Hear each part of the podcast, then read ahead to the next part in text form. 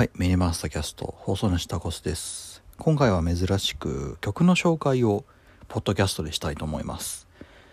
本当に珍しいですね。はい。というのも、えー私、まあ、ついこの間、えついま2、3日前ですかね。もっと前かな。あのー初音ミクのライブ、えーマジカル未来2023というものに、まあ、行ってまいりまして、で、えーまあ実際にはその中身というのはあまり詳しい話をしていませんでしたね。はい。あの、そのライブに行く直前のドタバタに関しては、えー私30分ほどかけてね、えーあの、こんなことがあったんすわっていう話はしましたけれども、そのライブの内容だったり、えーそのライブがどうだったのか、なんで行こうと思ったのかっていう話はしていなかったと思います。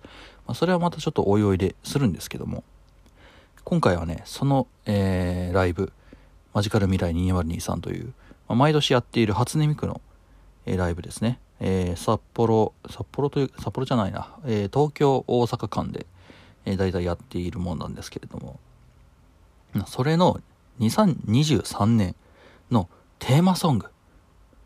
はい。これを皆さんに紹介したいと思います。はい。曲名は、ヒーロ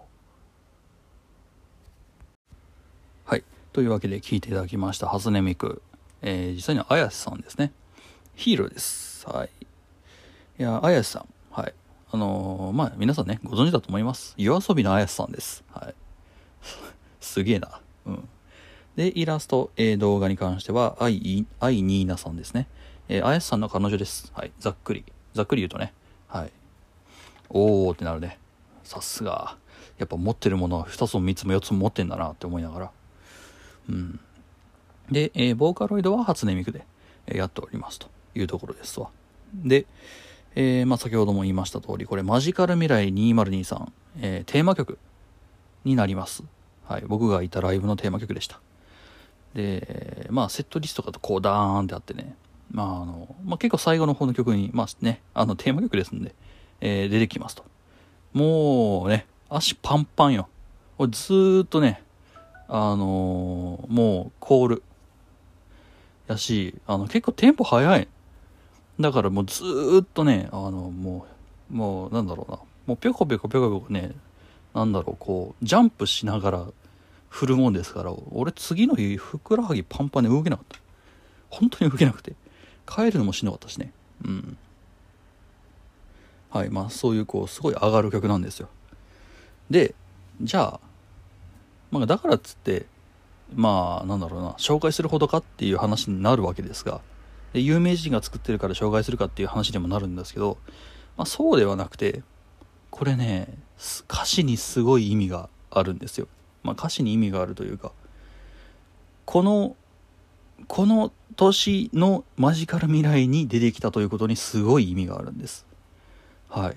この年のマジカル未来、まあ、2023年ですね。マジカル未来、何なのか？はい。実は、初音ミクの誕生日なんですね。は？っていう話になるんですけど、えー初音ミク、えー登場してからですね、16年の、えー年月が経ちます。16年です。長いね。2023年で16年だから、ね、2003年頃が、かな？ちょっと待てよ。ちょっと待てよ。うん、16年。うん、2007年かな？あ、でも2007年にしては、2007年にしては、あれでも2004年5年頃に、あれ、テレビワールドって Google の CM 出てなかったっけ？もっと前だったような気がするんだけどね。うん、でももう最近なんだね。2016年前ですわ。はい。で、その16年前の、えー、まあ8月、えー31に、まあ初音ミクの誕生日というか、生まれたというふうになっております。はい。で、初音ミク。はい。まああのキャラクターですけれども。キャラクターというとね、怒られるんだけど、えー設定年齢というのがございます。はい。それが何か。はい。16歳です。そう。つまり、初音ミクが本当に生まれてから、初音ミクの設定年齢になるまでの年なんです、今年。そう、16歳記念なんです、今日。っていうところもある。だからまあ、あの、ボーカロイドとしても、あそもそもこの作品群としての始まり、うん、ボーカロイドとしての作品群としての始まりとしても、あの非常にめでたい年ね。そもそものさそのなんだろうな。16年続くって結構やっぱすごいよコンテンツとして。うん。まあ確かにこうドカーンって跳ねてから衰退の糸をたどっていった、えー、時はありました。うん。がまたまたねあのバカロ P とそうだな。すごい有名なその自分も歌うしボカロ P もやるしみたいな人が最近ドカンドカン増えてきたっていうのもあるよと。でしかも有名な人がね yoasobi なんかそうじゃん。実際にこのこの曲をヒーローを作った綾瀬さんなんかもそうですけれども。っていうところもある通り、まあ、また盛り返してきているというような歴史もある中で16年というわけでいやめでたい。ミクさんめでたい。でえー、まあ話がすごいそれたんですけどまあそういった歴史の結構長いものがある中でこういうの曲が出てきたんですわ。うん。さてえー、まあちょっとね歌詞見てみましょう。なんだかんだ言って一番その僕が紹介したの歌詞なんだ。はい。まあちょっとえー、サビの部分かな。サビの部分から最後までちょっといこうかな。えーそんな時目の前に開いた舞い降りた君は僕にとってのヒーロー。突然現れた光、え、こらえきれずこぼれていた SOS をキャッチしたみたいに駆けつけた瞬間。駆けつけた途端、えー、飛び出したパンチに目が覚めた。そんな夜に夢中で書き出した物語。わずかに残っていた祈り。久しぶりに明日も行きたいと思えた。救われたんだよ君の声に。さあこの先は僕もその手を引くよ。で、えー、だーって続いて、えー、サンキューここから僕たちの番だ。にわか雨じゃ足りないのさ。一面に広がってきた緑に水をまけばここは愛の惑星。めきめき育った新芽にまたがり秘密基地を抜けて進め進め。救われてばかりじゃいられない。君も知らない場所。見つけに行くよ。ヒーロー。言わざヒーロー。いやでダーンって言ってその2番の2番のサビもすごいのよ。あの君は僕にとってのヒーロー突然現れた未来。生きる意味をもう一度与えてくれた。どんな時だって隣を見れば共に戦ってくれた君が届いたから。何とかここまで来たんだよ。この先は僕にも任せてよ。君が望む世界未来を教えてよ。どんな景色を見ようか。夢を見ようか。さあ改めてどうぞよろしくね。ハッピーバースデー親愛なるヒーローへ。これが2番のサビなんですわ。ちょっと涙できそうです。っていうのもこの歌詞聞いてねピンときた人来た人いると思うんですわ。はい。あれにかかってるなと。そう。これねあの6年前に出た曲。米津玄師さん。弾いてもまあボーカル P8 さんですね。の「砂の惑星」という曲があります。あれのアンサーソングになってるんですよ。っていうところがあってあのそそれを聞いてもう歌詞見てうわほんまやと思いながらうん砂の惑星はい、もう6年前ですよ。6年前ですよ。あの曲って、まあ、ボカロ P としての活動していたハチさんが、えー、自分の、自分の声で、えー、米津玄師として歩んでいく、歩み始めるというところの転換期というか、最後の区切りとして作った曲。ボカロ P としての、まあ、ある意味、まあ、今のところ最後の曲というふうにはなっています。で、あの時、あの砂の惑星っていうものって、まあ、いろんな考察がされてであれはまあいろいろありますが、まあ、諸説ありますが、えー、衰退していっているボカロ界隈についての歌った曲というふうに言われています、まあ、ボカロ界隈ひいてはそのボカロ界隈がいたニコニコ動画、うん、が最近すごい低迷してきて面白い動画も減ってきてって。で僕はその米津玄師を米津玄師として人気が出ちゃってみたいな。であんだけ楽しかったニコニコ動画が今はもうみたいな感じのね。それをその砂の惑星砂漠になってしまった惑星として捉えていて。で、まあ、最終的にまあその歌詞にも出てきますよね。あの迷える我らを救いたまえと。僕らを導いてくれと。そういう歌詞が出てくるんですよ。で、まあ、最終的にはもう僕は米津玄師として行くからボカロ界隈ひいてはニコニコ動画のあそあそこのコンテンツ群の界隈はもう次の世代へ任したよっつって。僕はもうここから離れるというような曲になってるわけですがそれそのその歌詞。うん。さあもう一度あの歌詞このヒーローの歌詞読んでみましょう。うん。すごいね。あの朝からやってるから声変わりそうなんですよ。はいじゃあ読みますよ。えー、そんな時目の前にひらりと舞い降りた。君は僕にとってのヒーロー。突然現れた光。耐えきれずこぼれている末寄せをキャッチしたみたいに駆けつけた途端。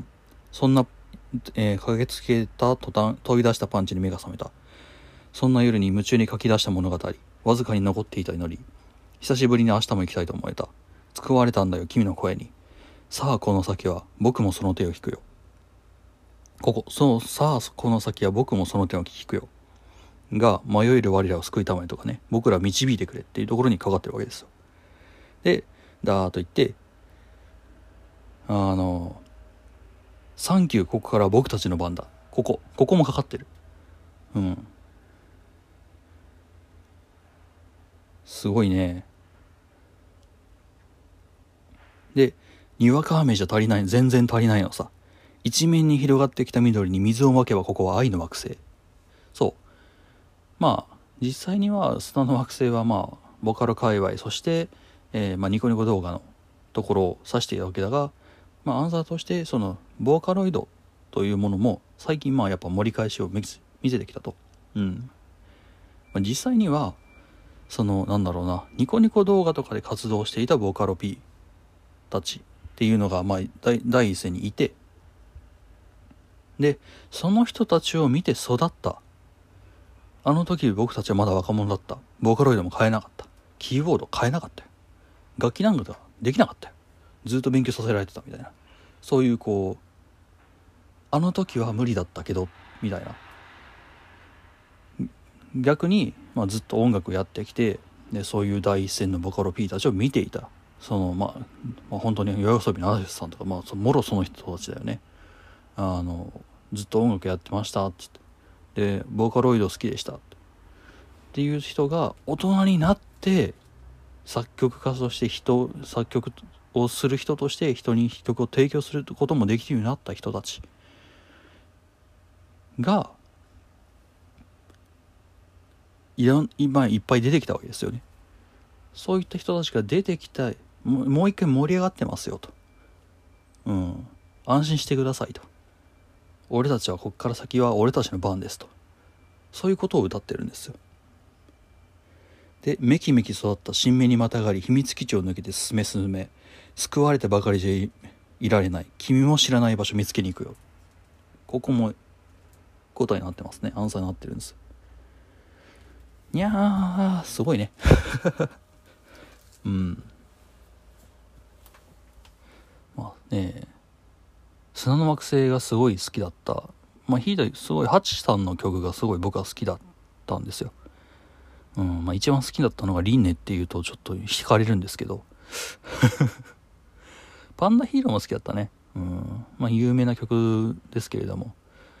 うん、そこら辺が好きだったっていう風にして、で、あの頃、まあ僕たちって中学生ぐらいだったわけですよね。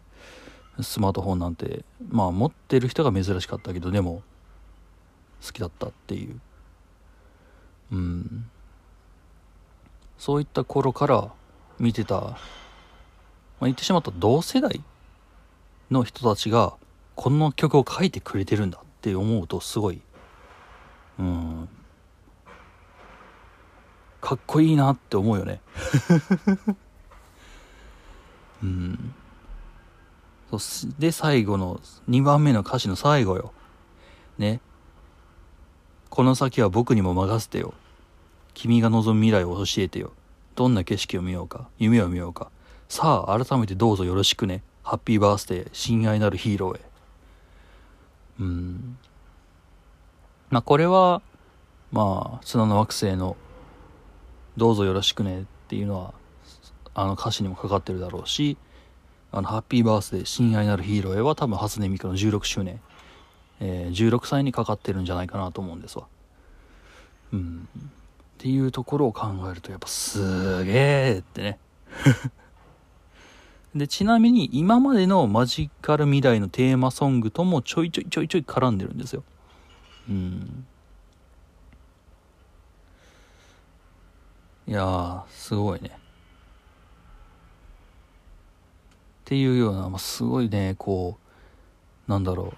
ある意味、今までのボカロ界隈、えー、まあ、ニコニコ動画全盛期が第一世代とすればね、えー、でその第二世代っていうのも実際あるんですよ。第二世代っていうのが、まあ、かげろうデイズとか、琴の葉プロジェクトとかの、なんだろう、プロジェクト系っていうものが出てきた。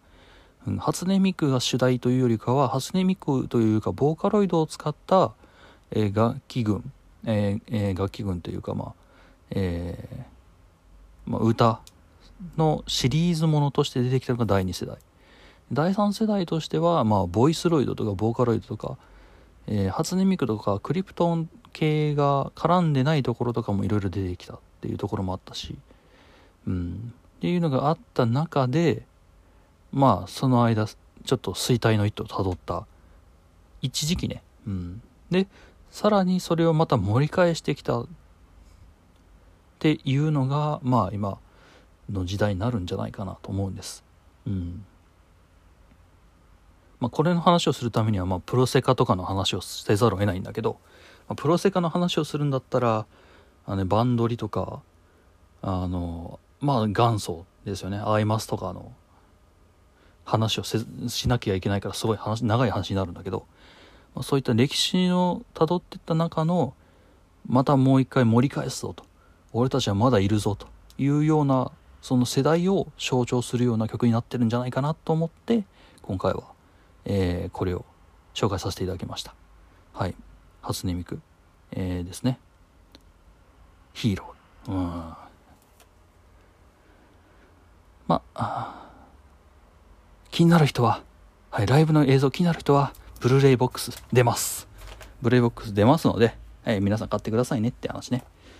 うん、いつ出るんだっけ？おえっ、と、初音ミクマジカル未来2023ブルーレイ &DVD 2024年1月31日水曜日発売決定って書いてるから、はい。僕はもうこれ早期予約キャンペーンね、えー、僕予約しますので はい。音源 CD プレゼントってね。うん。プラス、あれだからね、開催 11, 11年目って書いてるから、うん。いやー、イラストも、ラムさんのイラストもかっこいいしさ。